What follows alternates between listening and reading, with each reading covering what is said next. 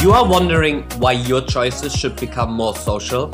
Then you're listening to the right podcast and welcome to Kindness Starts With Why, the podcast for socialpreneurs, conscious consumers, and just everyone who likes to listen to a good conversation. This podcast is brought to you by echt nice, echt nice, Fashion echt heiß, echt heiß. Welcome zu unserer ersten Episode Kindness Starts with Why. Heute mit Laura als Gast. Ganz kurz, warum, um was geht's überhaupt bei Kindness Starts with Why? Ähm, wir haben uns gedacht, einen Podcast zu machen, ne, der Leuten hilft, besser zu verstehen, warum wir soziale und nachhaltigere Entscheidungen treffen sollten. Und dafür haben wir für die erste Staffel extrem viele coole Gäste eingeladen, vor allem Sozialunternehmer, Coaches, Gründer, ähm, Influencer und so weiter. Also ihr könnt gespannt sein, was in dieser Staffel euch alles noch erwartet. Es werden rund um die Themen Sozialunternehmertum gehen und vor allem, warum wir wirklich sozialer werden müssen oder sollten. Ne? Und heute habe ich als ersten Gast Laura. Laura ist ein extrem wichtiger Mensch geworden in, in den letzten Monaten oder Jahr, weil wir haben zusammen Dreamer Fashion gegründet. Ähm, Laura studiert momentan Media Publishing an der HDM. Sie ist nicht nur eine extrem talentierte Designerin und Grafikerin, sondern die pusht mich auch immer wieder aufs nächste Level. Also ich glaube, wenn es irgendjemanden da draußen gibt, der mit Laura zusammenarbeitet und sich das Credo gesetzt hat, die härteste, arbeitendste Person im Raum zu sein, der führt definitiv kein glückliches Leben. Ähm, Laura, ich bin ich kann es immer noch nicht glauben, dass wir nach einem Jahr, wo wir uns mal nur getroffen haben, ein Logo zu machen, plötzlich jetzt hier sitzen und über unser Unternehmen reden werden. Ne? Ähm, ich habe eine erste coole Frage für dich vorbereitet. Bist du ready? Alright, let's go. Okay, wenn du ein Obst oder Gemüse wärst, was wärst du und, aus, und, und warum? Das ist eine tricky question. Ich darf, glaub, ich ein, darf ich ein Obst und ein Gemüse oder muss es eins von beiden sein? Eins von beiden. Ich glaube wirklich Avocado. nicht, nicht nur, weil ich Avocados wirklich liebe, sondern auch so dieser harte Kern, weil ich glaube, ich wirke von außen meist ziemlich, ziemlich weich. Ähm, auch manchmal matschig. Aber innen bin ich eigentlich ziemlich, kann ich schon sehr hart sein, vor allem hart zu mir selbst. Und ähm, bin, glaube ich, auch schon stark, innerlich zumindest. Nice, okay. Uh, Laura, ich meine, wir haben jetzt mittlerweile ein ganz, über ein Jahr zusammen arbeiten wir schon an warte, Dreamer. Warte, warte, jetzt musst du die Frage aber auch beantworten. ich glaube, bei mir ist es eine echt super weirde Antwort. Ich wäre, glaube ich, eine Gurke. Nicht aus dem Grund, warum, was manche vielleicht jetzt denken werden, sondern ich liebe Wasser über alles. Und ich denke mir so, wenn ich aus über 90 Prozent Wasser bestehen würde, dann wäre ich super glücklich. okay. Beim Mensch sind es zwar schon 80 Prozent so durchschnittlich, ne? Aber du wärst dann nochmal über dem Durchschnitt. Ja. Ganz genau. Ich meine, Laura, wir arbeiten seit über einem Jahr an Dreamer. Das ist echt crazy, wo wir die Journey überhaupt bisher hingegangen sind und was wir alles erlebt haben. Für dich war es ja das erste Mal auch, dass du gegründet hast und, und einen selbstständigen Weg eingeschlagen hast. Wie Resümee, erstes Jahr, wie ist es, Unternehmer zu sein? Vor allem Sozialunternehmer zu sein. ähm, schwierige Frage, gute Frage. Ich glaube, für mich ist es auch noch mal ein bisschen schwieriger, weil ich habe mich ja auch nicht von Anfang an als Gründerin gesehen, sondern mehr eigentlich so für dich zu arbeiten. Und dann hat es ja so gut geklappt, dass ich irgendwie dann doch auch voll eingestiegen bin ich glaube, Unternehmer zu sein, vor allem wenn man so jung ist, ist ähm, oft, so im Kern eigentlich oft Sachen in Frage zu stellen. Bei Sozialunternehmertum noch mehr, ähm, weil man wirklich schauen muss, dass man immer die beste und nachhaltigste Entscheidung für einen selbst und fürs Unternehmen trifft. Ähm, und es ist, hat unglaublich viel mit Balance zu tun. Balance zwischen deinem Innenleben und deinem Außenleben, nicht permanent nur an Business denken zu müssen irgendwie ähm, und auch sich abgrenzen zu können. Und ja, eben zwischen den ganzen Lebensbereichen, die einen Anfang der 20er irgendwie berühren, äh, ein Gleichgewicht zu finden. Ich glaube, das ist so die größte Challenge für einen als Mensch, würde ich sagen. Aber würdest du sagen, wenn du jetzt ein Jahr zurückgehst, das war die beste Entscheidung, die du treffen könntest? Oder bist du manchmal so am Überlegen, fuck, was wäre gewesen, wenn ich vielleicht einfach nur mein Studium durch weitergemacht hätte und nicht diesen ganzen unglaublichen Stress, den wir die, das letzte Jahr hatten. Also man muss dazu sagen, also Laura hat neben, hat erst, als sie begonnen hat, einen, einen Vollzeitjob nebenher gemacht, plus Vollzeitjob Dreamer und studiert und also wie du das eh alles unter einen Hut bekommen hast, ist fraglich, aber war das alles schon das wert? ich würde sagen, ja. Ich glaube, die Momente, wo man das manchmal in Frage stellt, ist, wenn man sieht, was andere Leute an einem Freitag oder Samstagabend machen. So, oh, der kann sich einfach auf die Couch legen und sein Gehirn ausschalten. Das ähm, ist manchmal schon irgendwo beneidenswert.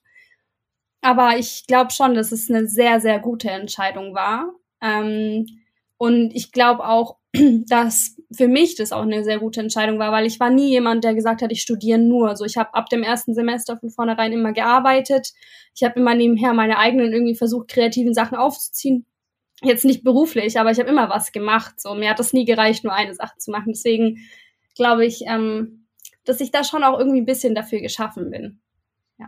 Okay, perfekt. Ich meine, wir haben ja mittlerweile schon viel erlebt. Wir haben jetzt unsere auch erste erfolgreiche Crowdfunding-Kampagne ähm, hinter uns, wo wir das erste Mal eigentlich unser Businessmodell so am Markt getestet haben.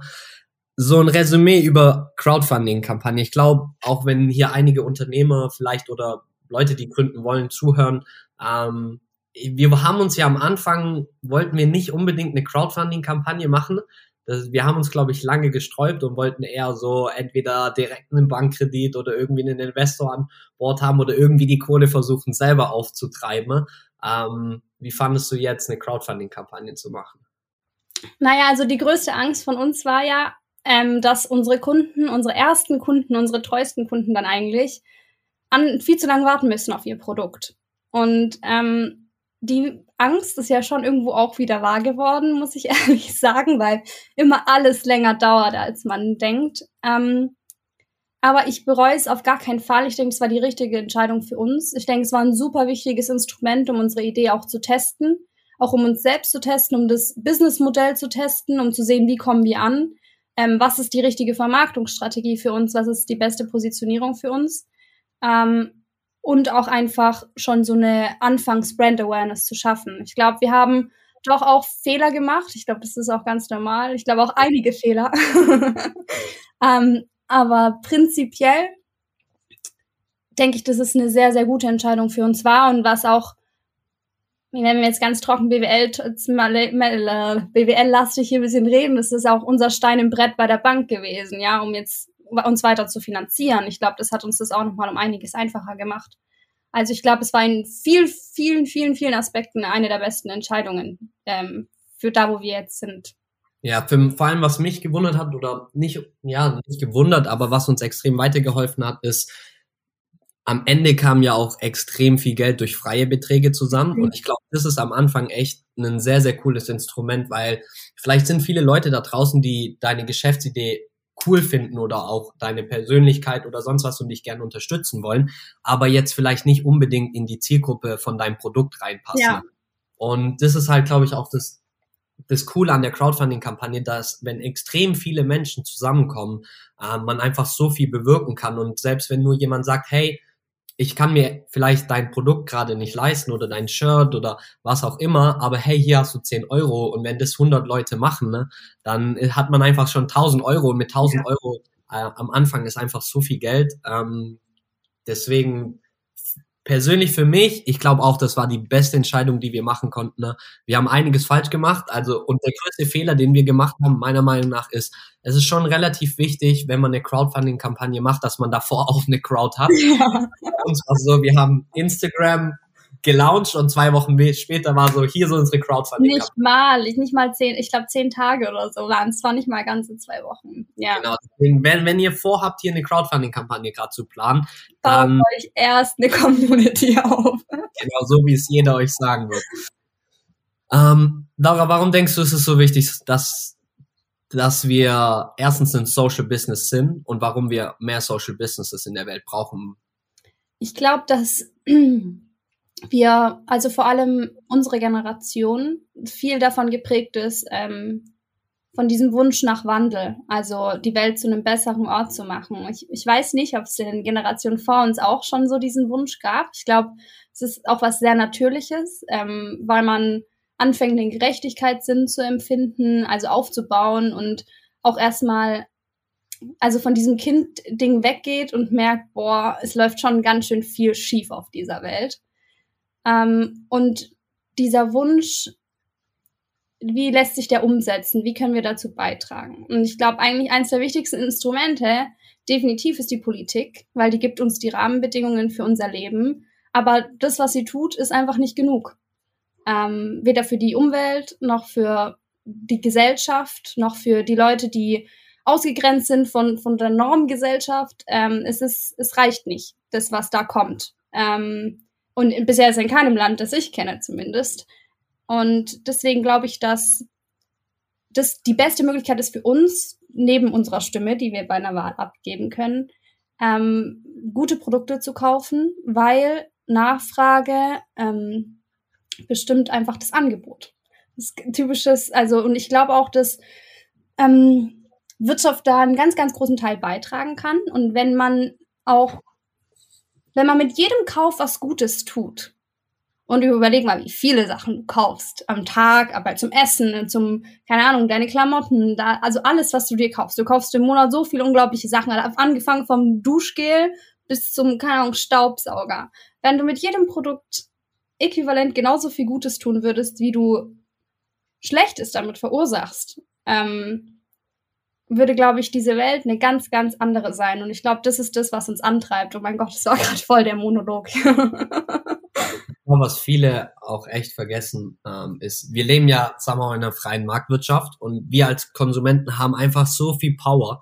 Und deswegen glaube ich, ist so wichtig, dass mehr Leute und Sozialunternehmer rausgehen und was gründen und die großen Konzerne challengen, dass wir besser werden, weil ich glaube, wir Startups haben so viel Power und können auch wirklich große Konzerne dazu zwingen, umzudenken und letztendlich, wie du gesagt hast, Angebot und Nachfrage. Wenn wir als Konsumenten mehr zum Beispiel fordern, dass wir Produkte ohne Plastik haben wollen. Ich glaube, in, in, ich, für mich, ich lebe gerade hier in Portugal und zu sehen, dass alles in Plastik verpackt ist. Die haben sogar Bananen in der Styroporpackung drumherum nochmal Plastik. Ich bin einfach fassungslos. Uh, und in Deutschland, als dieser Plastic-Free, ich sag mal, Hype angefangen hat, innerhalb von kürzester Zeit mussten die ganzen Supermärkte auch einfach ihre Produkte umstellen. Deswegen, wir können auch als Konsument einfach so viel verändern. Ähm, und ich glaube, das vergisst man manchmal. Ich glaube, das beste Beispiel dafür ist ähm, Greenwashing. Und ähm, wie viele Unternehmen sagen gerade Nachhaltigkeit, Nachhaltigkeit, oh, du machst was Gutes damit, oh, es ist ähm, viel nachhaltiger als herkömmliche Produkte während der Scheiße, die sie trotzdem verkaufen, ja, parallel. Und das ist eigentlich das größte Kompliment an jedes nachhaltige Startup, wenn ein Konzern versucht, so zu sein wie du aber auch an der Oberfläche. Es ist auch eine harte, harte Challenge, aber es zeigt auch das Bedürfnis von den Leuten, weil sie gehen darauf ein. Und sie versuchen das irgendwie zu marketen. Und ich glaube, das ist der erste, erste Schritt. Und ähm, das macht unglaublich viel aus. Du meintest vorher, eins der wichtigsten Instrumente ist auch die Politik. Ähm, ich glaube, wir beide haben einen großen Hass gegen Greenwashing, weil ich persönlich fühle mich dadurch irgendwie wir versuchen oder auch viele Startups versuchen so viel e, auch Education zu betreiben und Awareness ähm, über bestimmte Topics und die nehmen das einfach, um ihre Sales irgendwie dann weiterhin aufrechtzuerhalten. Ne? Findest du, die Politik müsste auch aktiv werden äh, und gegen Greenwashing vorgehen? Definitiv. Ja. ja. Ja, definitiv. Ähm, aber ich glaube, dass das Beste, was du tun kannst, auch als Startup, ist weiter aufzuklären. Aufzuklären, wie man Greenwashing erkennt, ähm, was Greenwashing ausmacht, dass 4% Bio-Baumwolle in dem T-Shirt kein nachhaltiges Produkt machen, wenn 96% der Rest Polyester ist. Es ist nicht nachhaltig, wenn da 3%, also so, die, man braucht einfach ein, ein, Grundverständnis davon, was nachhaltig ist und was nicht. Ähm, ich glaube, wo die Politik ganz, ganz, ganz viel bewirken könnte, ist in der Bildung, äh, schon in der Schule. Ich finde, das sollte ein Riesenthema sein. Nachhaltigkeit, wie erkenne ich nachhaltige Marken, wie erkenne ich nachhaltige Produkte, welche Auswirkungen haben mein, hat mein Kauf, dieser Impact, den ich damit kreiere. Ähm, der kommt erst, wenn du dir selber aktiv diesen, diesen, dich diesen Research irgendwie widmest. Und ich finde? Hm? Weil, weißt du noch, wie es bei dir begonnen hat? So dieser, dieser, dieser Switch im Kopf, hey fuck, vielleicht muss ich meine Kaufentscheidungen mal überdenken oder so. Hm. Also angefangen hat es eigentlich schon mit dieser vegetarisch-veganen Ernährung, mit der ich angefangen habe, mich einfach auseinanderzusetzen. Äh, aber erstmal passiv. Viele Freunde, also HDM, Medienhochschule, äh, 80 Prozent Veganer würde ich jetzt mal schätzen. Ähm, einfach durch die Kommilitonen. Da kam schon sehr, sehr viel Input. Und auch, glaube ich, über ein Jahr, bis ich mal gesagt habe, okay, jetzt mache ich einen vegetarischen Monat und danach mache ich einen veganen Monat. Hat mehr oder weniger geklappt, immer noch viel gestruggelt, so, aber da hat's angefangen, was ich mir überlegt habe. Und dann hat's angefangen, hey, was ist eigentlich Kuhmilch? Äh, was sind eigentlich Eier? Was sind das? Also was, was bedeutet das in der Natur für das Tier? So, und so generell habe ich schon immer einen großen Gerechtigkeitssinn, glaube ich, gehabt. Und wenn ich sehe, dass jemandem Unrecht ge getan wird oder wenn, wenn ich Horrorgeschichten aus anderen Ecken der Welt höre, trifft mich das immer sehr. Aber wo, wo du mir dann das Video gezeigt hast, als wir uns das erste Mal getroffen haben aus Bangladesch, ähm, hat es für mich die Augen geöffnet, was die Textilindustrie angeht. Und ich habe tatsächlich seit einem Jahr nichts bei einem Fast Fashion Unternehmen gekauft. Ja. ja ich glaube, bei mir hat es die Augen geöffnet, als ich in Asien war und einfach in den Flieger gegangen bin, ein paar Stunden geflogen und du kommst an und du verstehst die Welt nicht mehr, dass es, also dass der Unterschied in der Welt einfach so existieren kann. Deswegen an dieser Stelle, ich kann jedem empfehlen, einfach mal nur eine einwöchige Reise nach Bangladesch, Indien oder sonstiges zu machen. Ne? Ähm, man kann so viel lernen. Ich unterschätze es immer so krass, weil die Menschen sind einfach, obwohl die nichts haben, so glücklich und dann fängt man einfach sein Leben mal krass an in Frage zu stellen, was man damit bewirken will. Aber was ich dich noch fragen wollte, ja. wenn wir beim Sozialunternehmertum sind, ähm, ich glaube, durch das Internet haben wir einfach Fluch und Segen, aber der, der große Segen ist, glaube ich, dass man heute eigentlich jeden, jeden Traum, den man im Kopf hat, ähm, möglich machen kann und, und einfach sein, sein Hobby zum Beruf machen kann. Und theoretisch, wir machen jetzt einen Store, ähm, einen Shop, eine Internetseite und am nächsten Tag kann die ganze Welt einfach dein Kunde sein. Ähm, mittlerweile gibt's so viele Gründer und sonstiges. Ich habe von jemandem gehört, deswegen will ich die Frage sozusagen dir stellen, ist, dass mittlerweile fast jeder versucht, irgendwie ein nachhaltiges Startup zu gründen oder ein Social Startup ähm, und dadurch einfach so die Qualität auch verloren geht. Äh, was würdest du darauf sagen? Und wa was brauchst du, um, um Unternehmer zu sein?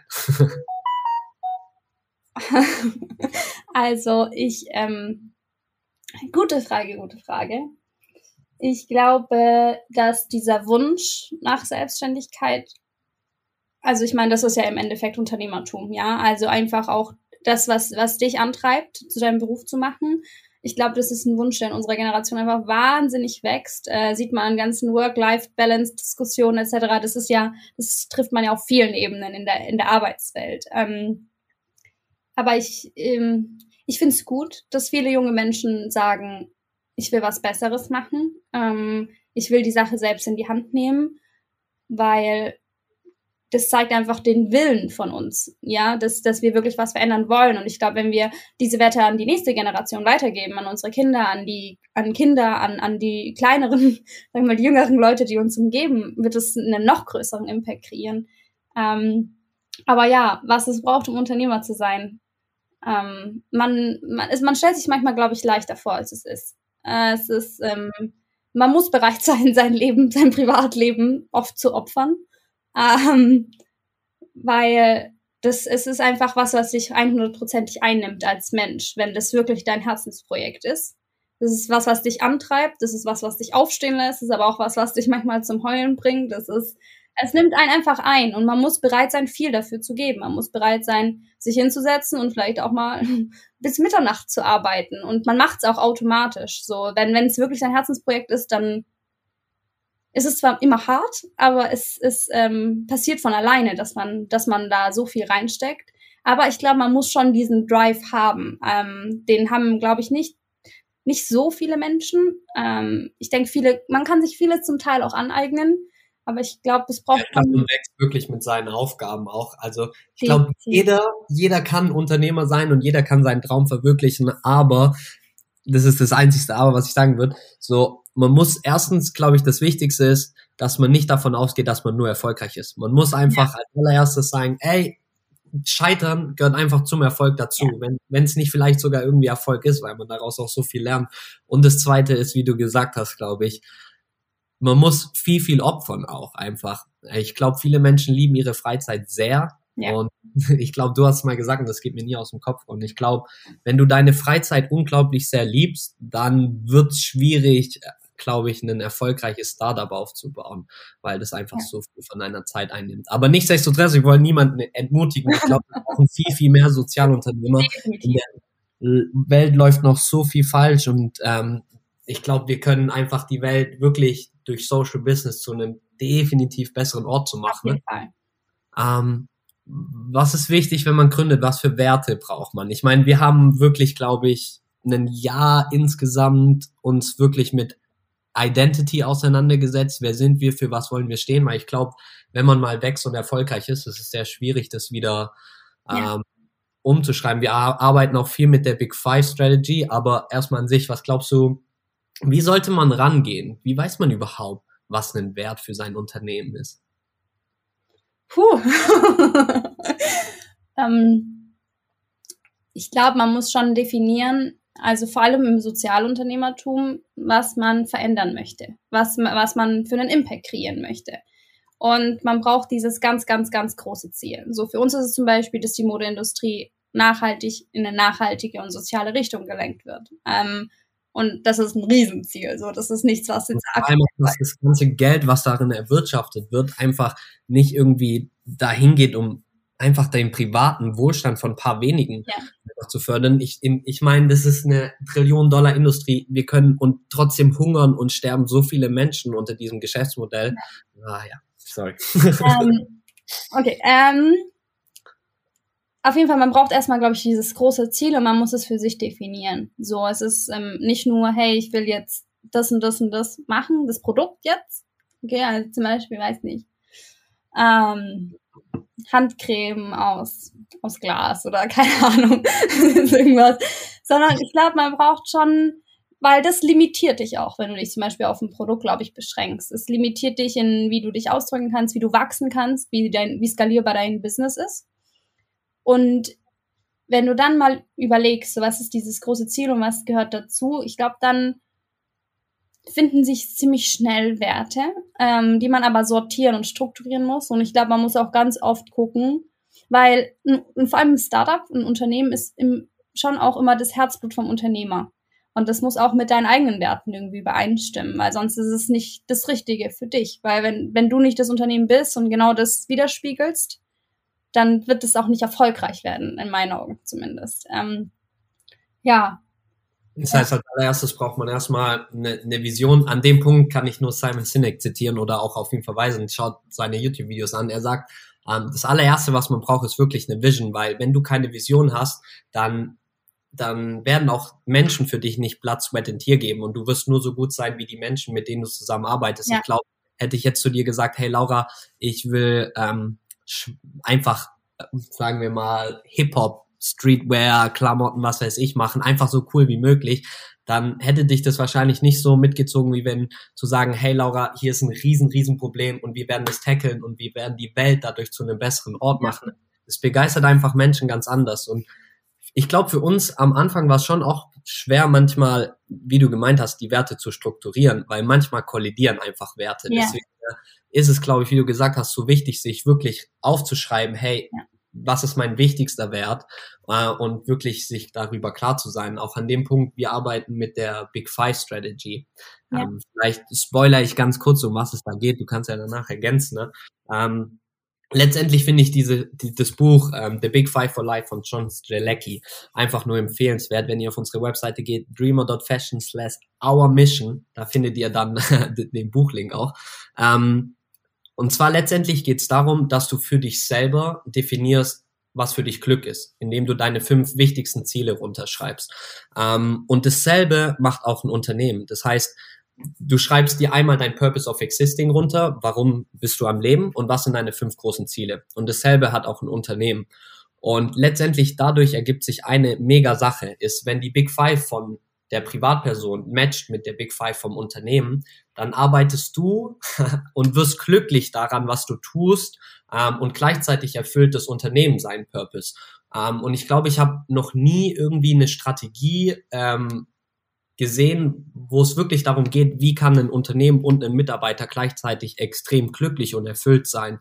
Ähm, und ich glaube, das hat uns auch extrem geholfen, unsere Werte nochmal zu strukturieren und zu finden, wie passen unsere Werte mit dem Unternehmen überein. Auf jeden Fall. Ähm, Was, glaube ich, aber an der Stelle auch nochmal wichtig ist zu sagen, ist, dass es manchmal auch schon reicht, wenn ein oder zwei Werte mit dem vom Unternehmen übereinstimmen, weil man ja parallel auch nur erstmal an einem Goal arbeiten kann. So, ähm, und andere Goals zum Beispiel auch voll privat sein können. Es geht aber auch darum, als Unternehmen zu ermöglichen, dass seine, dass deine, dass deine Mitarbeiter oder dass, dass das Team ähm, auch seine privaten Goals erfüllen kann. So, wenn jemand sagt, ich weiß nicht, ich möchte zwei, drei Monate im Jahr reisen, dann muss man eine Lösung vielleicht einfach finden. Ähm, und zusammen eben an, an, an allem arbeiten, nicht nur an denen vom Unternehmen, sondern auch an den, unter, an den Goals von, vom, vom, von der Privatperson. Und ähm, ja, es ist so eine Symbiose. Ne?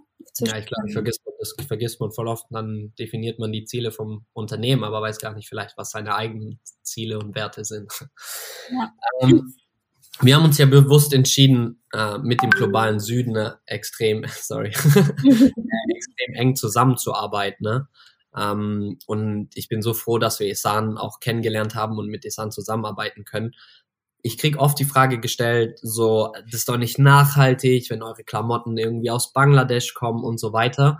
Ähm, aber für uns als Sozialunternehmer ist es extrem wichtig, dass wir hm, wirklich auch mit dem globalen Süden zusammenarbeiten. Ich würde irgendwie deine Thoughts on dem oh, dazu einfach nochmal gern hören und was du mit der Audience zu sharen hast. Ähm, ja, also ich glaube, was auch oft fällt, ist so ein bisschen dieser Begriff ähm, White Saviorism. So, ja, ihr, ihr wollt da hingehen und euch irgendwie als Retter aufspielen und ähm, lasst die Leute doch ähm, ihren Scheiß so selber regeln, so auf die Art. Ähm, aber was dann ganz, ganz großes Thema ist, ist, glaube ich, globale Verantwortung erstens und unsere Verantwortung als Europäer ähm, gegenüber unserer Kolonialgeschichte, über die wir sehr, sehr wenig wissen, ähm, weil wir auch sehr wenig darüber lernen. Und dass wir erstens als Welt zusammen existieren, den Klimawandel oder die Klimakrise besser gesagt, gibt es nicht nur in einer Ecke von der Welt, sondern sie betrifft uns alle, genauso wie gesellschaftliche und soziale Fragen. Ähm, und für uns geht es ja nicht nur darum, irgendwie in Bangladesch zu produzieren, sondern einen Großteil der Wertschöpfungskette in, in Bangladesch äh, starten zu lassen. Also einfach viele Leute daran teilhaben zu lassen und ähm, das also ich meine, manchmal sagen ja auch Leute so zu Fast Fashion, ja, aber dann hat die Näherin in Bangladesch ja nichts mehr zu essen, wenn ich nicht mehr bei H&M einkaufe. So ein auf die Art. Und genau da kann man halt eben gegensteuern, indem man halt Leute unterstützt, wie Yesan, unseren Produzenten, der ähm, ganz klar faire Arbeitsbedingungen schafft und Alternativen für die Leute, die sonst unter sehr unmenschlichen Bedingungen arbeiten müssten. Ähm, ja, also ich glaube, dass, dass, dass, dass die Zusammenarbeit im, mit dem globalen Süden unglaublich wichtig, nicht nur für uns ist, sondern, also nicht nur für uns zum Lernen, ähm, aber einfach, um wieder ein Verständnis dafür zu haben, dass wir als Welt funktionieren. Und was ich sehr schade finde, ist, dass in der Nachhaltigkeitsbewegung oft dieses hm, Lokale wieder zurückkommt. Ähm, aber eigentlich ist, finde ich, sind wir beide, glaube ich, der Überzeugung, dass Globalisierung in ihrem Konzept ähm, eigentlich was unglaublich Gutes ist, nur dass es missbraucht wurde und falsch ausgelegt wurde eigentlich und falsch praktiziert wird und dass wir das eigentlich besser hinkriegen und dass wir auch in der Verantwortung stehen, weil ja, ich will es jetzt nicht so grob sagen, aber wir haben die Scheiße da unten verzapft mit unserem Konsum, mit unserer historischen Verantwortung. Und es steht auch an uns, das zusammen mit den Leuten wieder auf die Beine zu stellen. Ähm, ja. Ich meine, ja, weil letztendlich das originale Versprechen von Globalisierung war, dass es eine Win-Win-Situation ist, dass Menschen dort ihre Infrastruktur verbessern können, dass Arbeitsplätze, äh, faire Arbeitsplätze geschaffen werden ne? und gleichzeitig wir cheapere Goods bekommen, weil einfach ähm, teils die Produktion halt günstiger ist. Aber wenn man natürlich dann versucht, an jeder Ecke dort einzusparen und die Menschen unter den schlimmsten Bedingungen arbeiten, dann hat das nichts mehr damit zu tun. Ich finde es auch echt schade, dass, dass wir oft so sehr, so stark auch kritisiert werden für den Schritt für Bangladesch in, in, in, in einem ja, ich, also für uns am Anfang, wir haben uns viel als nachhaltiges Label bezeichnet und mussten dann schnell feststellen, dass die Leute irgendwie das in die, wir dachten, unsere Zielgruppe sind nachhaltige Kassen, muss. Und wir mussten schnell feststellen, dass sie das gar nicht gut finden, dass wir in Bangladesch produzieren, was ich einfach nicht verstehen konnte, weil erstens die Nachhaltigkeitsbewegung hört ja nicht irgendwie an unserer Grenze auf. Ja. sondern wenn in die meisten, was man einfach auch vergisst, ist, dass die Entwicklungsländer so veraltete Technologie teils haben, dass der hier Footprint einfach viel größer ist. Das heißt, wir ja. müssen, es ist auch unsere Verantwortung, dafür zu sorgen, dass die ihre Standards weiterentwickeln können und nicht mit Technologie leben von 1910 oder so. Aber ja, was, was würdest du jemandem sagen, der sagt, was für ein Scheiß, warum produziert ihr in Bangladesch? Das ist noch nicht nachhaltig. Ähm, also erstmal würde ich fragen, wie er darauf kommt, ähm, weil die Transportkosten, also beziehungsweise die Emissionen, die durch den Transport ja verursacht werden, ähm, kompensieren wir ja. Ähm, das heißt, da fällt ja kein negativer Foot Ecological Footprint eigentlich auf. Und außerdem ist es auch so, dass die Auswirkungen der Klimakrise meistens die Länder im globalen Süden zuerst spüren bekommen. Wir haben die ersten Klimaflüchtlinge auf der Welt und das sind Leute aus dem globalen Süden. Ähm, es, es, es, die Auswirkungen trifft zuerst diese Leute. Das heißt, sie sollten eine faire Chance bekommen, auch dagegen zu arbeiten. Und ja, B, einfach, wir kompensieren doch die Transportwege. Es ist jetzt keine ultimative Lösung, aber wir haben da eigentlich kein Negative Ecological Footprint, ja. Ähm, deswegen würde ich sagen, schade. Das Wichtige zu wissen ist, A, die Baumwolle kommt auch von euren, von Labels, die meistens in Portugal produzieren, kommt immer noch aus Indien, Usbekistan ja. und so weiter. Also die Rohstoffe traveln immer noch einen langen Weg. Ähm, und das zweite ist einfach, dass, dass der Carbon Footprint, der Transport, einer der geringsten teils sogar ist. Also es ist, ja, da spielen einfach so viele Faktoren eine Rolle und einfach all, alle anderen Punkte außer Acht zu lassen und nur zu sagen, hey, aber es ist doch besser hier in Europa, da haben wir kürzere Transportwege, finde ich auch einfach nicht fair. Ähm, und ich glaube dazu, ähm, wenn man Nissan, unseren Hersteller, einmal dazu reden hört, dann ist man auch, glaube ich, überzeugt, ja, weil der, wenn man auch jemand mal hört aus dem globalen Süden, was das Ganze für die bedeutet äh, und wie wichtig diese Textilindustrie für sie ist und was das für die Menschen dort verändert, ich glaube, dann wird man auch nochmal über das Thema, glaube ich, zweimal nachdenken, ob man wirklich auch, was ich auch immer so schade finde, da sind wir in diesem Green Flaming irgendwie, warum Leute versuchen, was besser zu machen. Ja. Ähm, warum muss man immer dafür kritisiert werden? Warum kann man nicht sagen, hey, ich finde es gut, hey, können, da und da kann man doch vielleicht noch dran arbeiten, habt ihr mal so, sondern nein, es wird immer ein Versuch, alles auszureden, schlecht ja. zu reden. Man, man, man kommt gar nicht in so ein, ah ja, ich finde es einfach wirklich schade. Aber ich glaube, es ist auch, also wenn man da jetzt, es ist schon auch ein bisschen deutsche Mentalität. Ähm, Erstmal meckern. So, so ähm, ohne jetzt irgendjemanden persönlich anzugreifen. Ähm, aber es ist schon so ein bisschen diese Mentalität. Erstmal meckern, erstmal beschweren, erstmal ist alles Kacke. Ähm, aber wenn man halt wirklich mal reinguckt, so zum Beispiel auch wie viel Impact es hat, wie die Baumwolle angebaut wird, also biologisch oder nicht biologisch, unter welchen Umständen, ähm, ist, glaube ich, die Auswirkung dort sehr viel immenser als zum Beispiel beim Transport.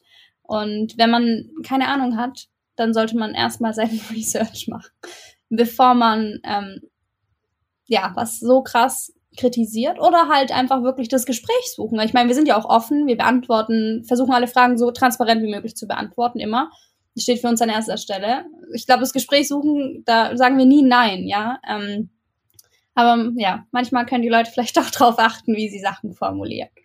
Ja, ich meine, also auch alle Labels, die hier zuhören und in Portugal produzieren. Also es ist hier, wir sagen jetzt nicht prinzipiell, dass es falsch ist, seine Produktion in Europa zu haben, aber es ist definitiv nicht die Lösung, weil die, ich meine, ein Grund dafür, warum wir auch so viel nach Europa kamen, ist, weil wir Bilder aus Rana Plaza gesehen haben, weil wir sagen, hey, dort sind so schlimme Arbeitsbedingungen, aber dann ist ja die Lösung nicht zwangsläufig ähm, auch sozusagen hier zu produzieren, weil man bessere Arbeitsrechte hat. Was passiert denn mit den Menschen dort? Was passiert denn, wenn dort der Arbeitsplatz jetzt in Europa entsteht? Ähm, dort bedeutet es, dass die Person halt vielleicht verhungert oder ja. Der, der Vorteil ist wirklich auch, was man oft vergisst, ich, wir werden darüber in der nächsten Episode mehr mit Isan drüber eingehen, deswegen will ich gar nicht zu viel spoilern, aber den Abschlusssatz will ich dazu einfach noch sagen ist, und das hat mich einfach so unglaublich tief bewegt, auch die Stories von, von unseren Näheren zu hören, was denn das für Auswirkungen hat. Weil Bangladesch ist ähm, ja, ein, ein muslimisches Land und Frauen haben es dort deutlich schwerer, haben nicht so viele Rechte und meistens sind sehr, sehr abhängig von Männern. Ähm, und für viele Frauen einen Job zu haben, bedeutet halt den ersten Schritt ein bisschen in die Unabhängigkeit. Das bedeutet, ja. Die, die können das erste Mal ihre Kinder zur Schule senden. Die meisten Lehrerinnen sind, sind nicht zur Schule gegangen. Die fangen an, das erste Mal eine, eine Firma kennenzulernen, Strukturen. Bei Isan kann man Englisch lernen, die können sich ähm, ja bessere Jobs erarbeiten und so weiter. Und vor allem können sie ihre Kinder zur Schule senden. Das erste Mal, dass jemand Bildung bekommen kann. Und wenn man sich andere Länder anschaut, ähm, China, Indonesien und sonst was, wie wichtig auch wirklich für ein Land diese Manufacturing-Jobs sind und was das für, für einen Unterschied machen kann, ähm, dann, dann sollte man das nicht zu schnell verurteilen, ohne mal darüber nachzudenken. Ne? Weil es geht immer noch um sehr, sehr viele Menschenleben, die darunter mhm. einfach wir wirklich einen Einfluss haben. Und ich will das immer wieder sagen, ist, du als Kunde hast einfach so, so eine krasse Power. Ja? Und ja, das sollte man nicht vergessen. Ja, wir haben heute eine Story gepostet, wo wir sagen, was würdest du zu Fast Fashion Brands sagen? Mm, was, was, was wäre dein Kommentar? Was würdest du als allererstes, was würdest du gern zu Fast Fashion Brands sagen? Um, ähm, sagen ist schwierig, aber eine Frage stelle ich mich, stelle ich mir schon oft. Um, ist es Unwissenheit? Oder seid ihr Arschlöcher? So ein bisschen so diese Balance. So, also so ich, ich verstehe nicht ganz, ähm, ob es wirklich daran liegt, dass die Leute, die in diesen Konzernen arbeiten und sie führen, nicht wissen, was für Auswirkungen sie damit ähm, bewirken. Glaubst du das wirklich? Glaubst du wirklich? Nee, nee, ich, ich, deswegen ist, ich glaube schon auch an das Gute in Menschen und deswegen fällt es mir sehr schwer zu glauben, dass jemand das in Kauf nimmt, ähm, um sich persönlich zu bereichern. Aber wir wissen natürlich, dass es viele Leute gibt, die so sind. Ähm, aber das ist eine Frage, die mich schon oft bewegt bei solchen Konzernen. Aber in erster Linie würde ich erstmal sagen, ey Leute, komm schon, das können wir doch besser. So. Oder ist es schwer, wenn man mal an dem Punkt ist, sein Geschäftsmodell zu ändern? Und, oder, und ja. letztendlich hat doch einfach, kann man doch sich selber als Unternehmen sagen, ey, kann, kann man sich selber eingestehen und so ehrlich und transparent zu seinen Kunden sagen, ne, und sagen, hey, wir haben die letzten Jahre echt Scheiße gebaut und wir übernehmen auch Verantwortung über was wir getan haben. Und das hat auch Menschenleben gekostet. Und viele Menschen haben drunter gelitten. Und wir sind uns unserer Verantwortung bewusst. Und es tut uns unglaublich leid. Und wir ändern radikal unseren Kurs. Und nicht nur in Greenwashing, ne, sondern wirklich was verändern. Oder geht es einfach gar nicht mehr, wenn man so ein Riesenkonzern ist? Ich glaube, es ist eine Mischung, weil ähm, ich meine, warum leben Konzerne? Weil sie, weil sie feste Strukturen haben, in denen sie arbeiten. Die Preispolitik alleine zum Beispiel. Ja, also allein mal dein Produkt jetzt mal 30 Euro teurer zu machen, hat halt einen Impact darauf, wie du deine Sachen vertreiben kannst. Hat Impact auf dein ähm, Marketingbudget, hat Impact auf dein Verpackungsbudget, auf alle möglichen Budgets. Ja, wir sehen es ja selber, wenn wir unsere Preise irgendwie kalkulieren. Also es ändert einiges für so einen riesen Konzern. Aber ich glaube, dass es die richtige Lösung wäre, definitiv. Ähm, weil die haben eine unglaubliche Macht. Ähm, Mark Marktmonopol ähm, oft. Und ich glaube auch ehrlich, dass es von der Kundschaft als positiv aufgenommen werden würde, von den Konsumenten. Also, dass man eher sagen würde, hey, ich finde es gut, dass ihr dazu steht und dass ihr euch jetzt bessern wollt. Ähm, ich meine, ich will jetzt nicht McDonald's und Burger King als Beispiel nennen, aber so auch die veganen Produkte oder so, dass sie anfangen, das auch mit aufzunehmen. Weißt du, so das ist ja auch irgendwo ähm, es, es fängt an, auch bei großen Konzernen. Und ich finde, wir brauchen nur noch mehr. Wir brauchen nur noch mehr und noch mehr Transparenz über Wertschöpfungsketten. Ja, ich glaube, Transparenz ist ein wichtiges Wort. Und ähm, da brauchen wir auch die richtige Gesetzgebung, die Transparenz fördert. Ne? Also ja, an sich, ich glaube, viele Gesetze müssen ja, an sich ändern, vor allem Spendengesetze. Also was wir, wir ein Ansatz von uns ist zu sagen, hey, nicht nur, dass wir sagen, also für uns ist es eigentlich eine Selbstverständlichkeit, dass wenn wir Produkte herstellen, wir versuchen, die so nachhaltig wie möglich ähm, und, und auch so sozial, das heißt so fair wie möglich herzustellen. Ja. Natürlich gibt's immer mal wieder, wo man irgendwie ähm, hm, abwägen muss, okay, ähm, lohnt sich das, 10 Euro für ein Packaging zu zahlen, dass wir danach Kleiderbügel daraus machen können, ähm, weil das einen Repurpose hat, oder designen wir einfach ein super cooles Packaging, dass Leute vielleicht die aufbewahren und und ähm, ihre Socken aufbewahren können und so weiter. Ähm, ich glaube, es ist auch immer wichtig, da die Balance zu finden. Aber wenn ich schon bei Designs bin, Laura, was können wir in Klamottendesigns alles noch so erwarten in nächster Zeit? Oh, schwierige Frage. Ähm, ich glaube, noch mehr diverse Produkte ähm, generell. Mehr Vielfalt an Produkten und auch für die Leute, die sich ein bisschen beschwert haben, dass manche Designs zu auffällig sind, auch schlichtere Varianten, ähm, die trotzdem eine unglaubliche Bedeutung haben. Und ähm, ich würde sagen, wir sehen, was da kommt. Kommt natürlich auch drauf an, wie die Kundschaft reagiert auf ähm, unseren nächsten Drop. Ne? Dann gucken wir weiter. Ja, vielleicht können, was ich an der Stelle auch mal sagen will, jeder, der sich hier bis Minute 40 anhört, denke ich, ist ein Customer. Ähm, wir sind immer, für uns das Allerwichtigste ist, ähm, eine coole Community aufzubauen. Ja. Und für uns ist auch echt super wichtig, immer Feedback zu bekommen. Also, falls ihr euch auch einfach mal denkt, ah, bei dem Produkt, wann kommt denn so und so was? Oder hey, habt ihr vor, irgendwie sowas zu machen? Oder egal welche Ideen ihr habt, ähm, wir wollen echt einen Brand aufbauen, der auf den Bedürfnissen von unserer Community aufbaut. Deswegen scheut euch nie, uns einfach auf Instagram zu schreiben oder einfach eine E-Mail oder falls irgendjemand sagt, hey, ich habe übel Bock, meine Ideen irgendwie auch mit zu contributen, einfach zu sagen, hey, gibt's irgendeine Art von Jobmöglichkeit oder so. We never know. ähm, äh, wir sind noch komplett am Anfang, aber wir probieren echt ähm, schnellstmöglich einen, einen, einen Brand zu werden, der die Welt krass verändert.